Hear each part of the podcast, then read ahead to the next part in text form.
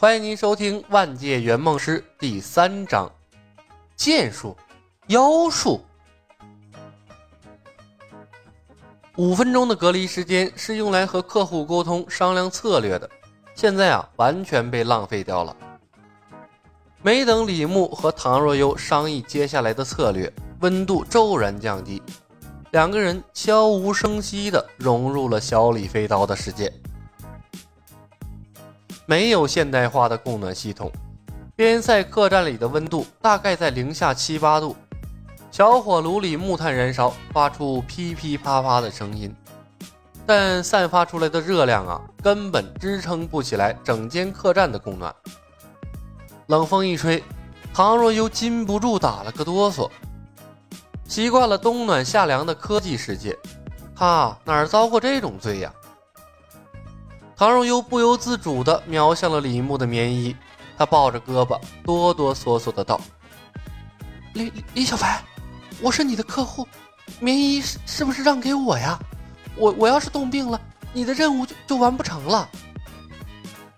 你病了能治，我病了咱俩都得死。”李牧警觉地打量客栈里啊背刀带剑的江湖人士，果断地拒绝了唐若幽。这是李牧第一次带客户穿越，标配了两个垃圾技能，不仅要自保，还要保护他的客户，并且呢完成任务。表面上稳如老狗，其实内心啊慌的一批。哼，卑劣的男人！唐若幽瞪了李牧一眼，想反驳，却又不知道说什么。进入李寻欢的世界后，他的命运已经由不得他做主了。虽然李牧要逼他完成那么羞耻的任务，但是他能依靠的人只有李牧，他可不想独自面对这个可怕的世界。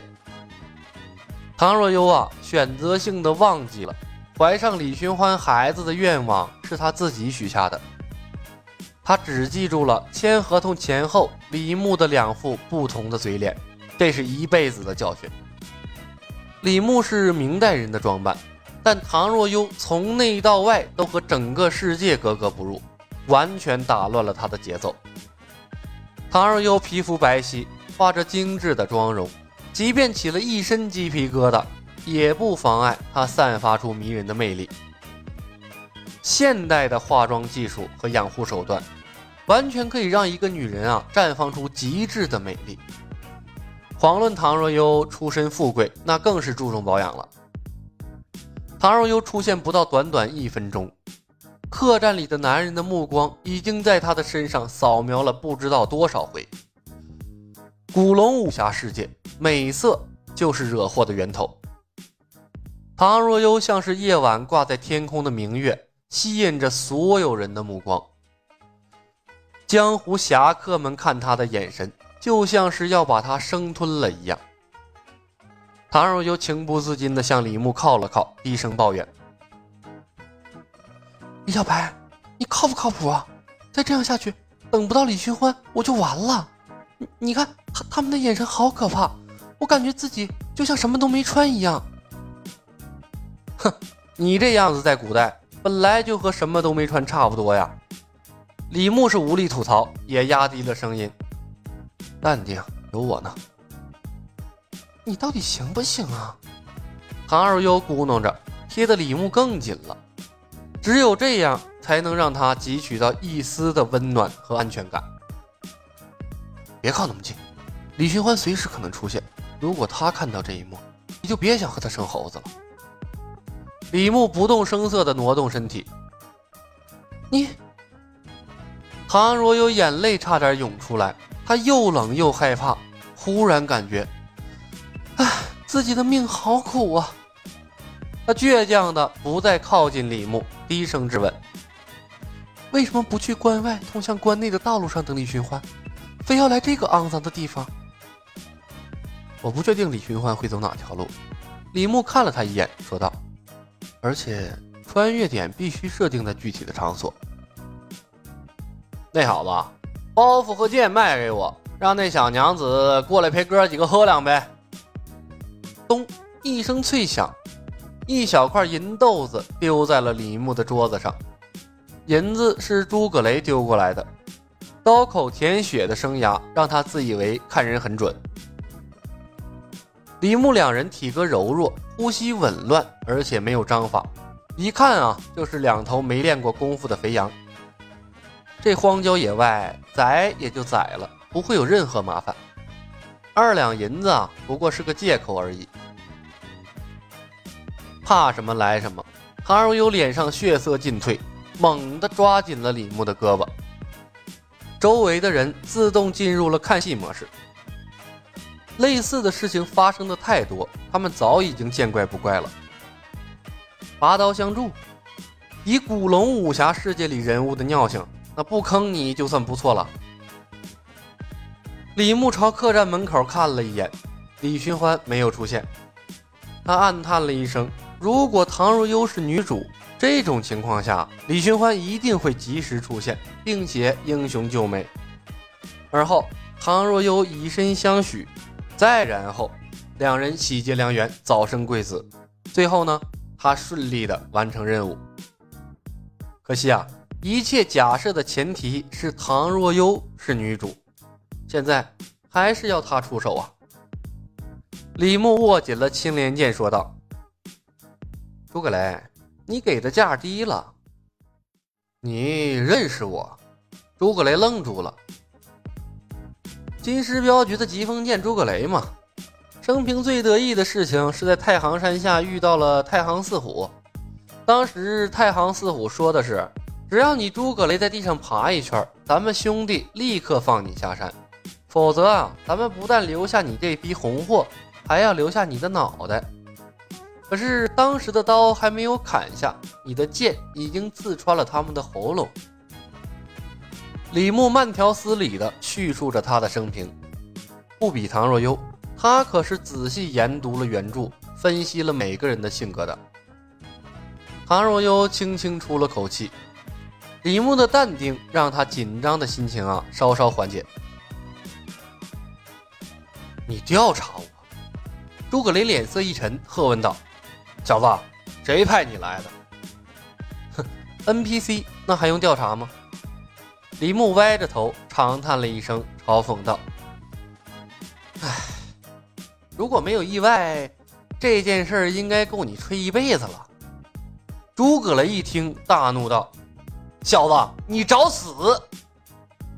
安客户的心而已，不然谁愿意搭理你啊？”李牧白了他一眼，他要带唐若悠完成梦想，必须要先给他树立强大的信心，这样啊。才能让唐若悠毫无保留地信任他，听从安排。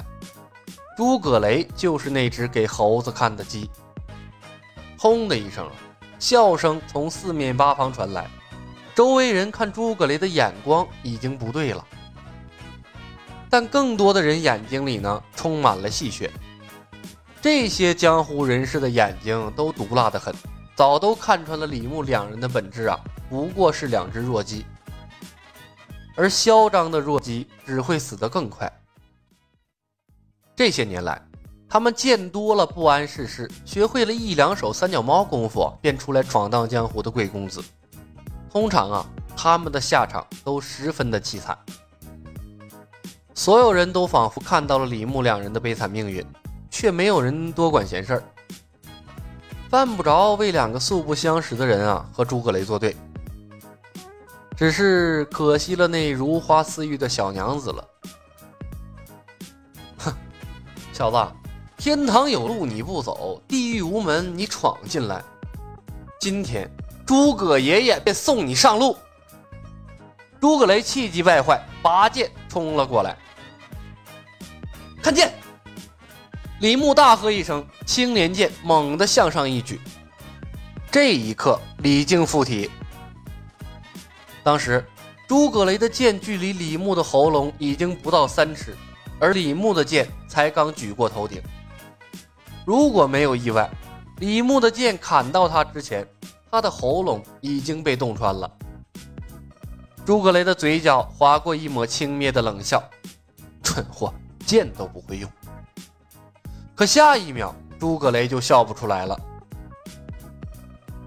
当李牧的剑砍下来的时候，他突然丢掉了正在刺出的剑，单腿跪在了李牧面前，双手高举夹住了剑锋。李牧不会用剑，但是百分百被空手接白刃是剑术吗？它表面上是剑术，但实际上却是规则之力。规则的力量不是人力可以抗拒的。诸葛雷的身后是金狮镖局的赵老二和另一个镖师，两人和诸葛雷保持着相同的姿势，单膝跪下，双手高举。他们面孔扭曲，表情骇然，想挣扎。却像是定住了一般，怎么动也动不了。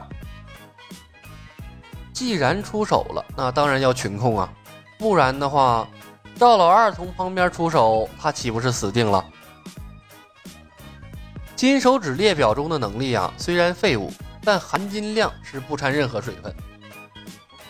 客栈里，来来往往的人好似被定格了一般，都被眼前的奇怪一幕给镇住了。唐若悠惊讶地瞪大了眼睛，脱口说道：“百分百倍！”李牧重重咳嗽了一声，打断了唐若悠，并且狠狠瞪了他一眼。这个白痴，这是他的保命绝技，说出来被针对了还怎么混？唐若悠一愣，旋即明白过来，讪讪地吐了下舌头：“嗯，我是谁？我在哪儿？我我为什么会来接见？而而且还用这么羞耻的姿势？”为为什么我我一直要保持这个接见的姿势？不应该是我的剑刺穿这个小子的喉咙吗？小小小子，你你用的什么妖术？诸葛雷脸色发白，颤巍巍地问：“他想不明白啊，到底发生了什么事儿？”而更崩溃的是赵老二和另一个镖师。诸葛雷接剑也就算了，他们明明什么都没有接到啊！为什么要和诸葛雷保持相同的姿势呢？不是妖术，是剑术。李牧一字一顿地纠正道。哼！唐若悠扑哧一声笑了出来。灰色的客栈里，他的笑容像一朵绽放的玫瑰。但这时已经没有人关注他了，大部分人的目光仍旧停留在李牧以及跪着的诸葛雷等人身上。发生在眼前的事情啊，太怪异了，怪异到超出了他们所有人的认知范围。那看起来就像是诸葛雷三人配合那个公子演戏一样，但是所有人都知道那不是演戏。唐若悠凑近了李牧，捅了下他的后腰，在他的耳边轻声说道：“金丝甲在他身上，我们要不要抢下来？保命的神器呀！”唐姐姐。你不冷吗？比起金丝甲来，你更应该做的是把他们的棉衣拔下来吧。李牧无奈地看了一眼唐若悠，哼，这傻娘们永远分不清主次。看了一眼诸葛雷等人身上的衣衫，唐若悠皱眉，鄙夷的道：“才不要！我唐若悠宁肯冻死，也不会穿这些臭男人的衣服。”啊切！李牧无语啊。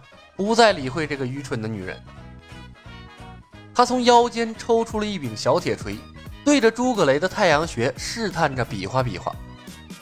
百分百被空手接白刃呢，只针对刃类武器，他早就做好了第二手的准备。锤子不大，橡胶手柄，八棱的碳钢锤头，整体重约一公斤左右。客户可以携带不超过一公斤的外物。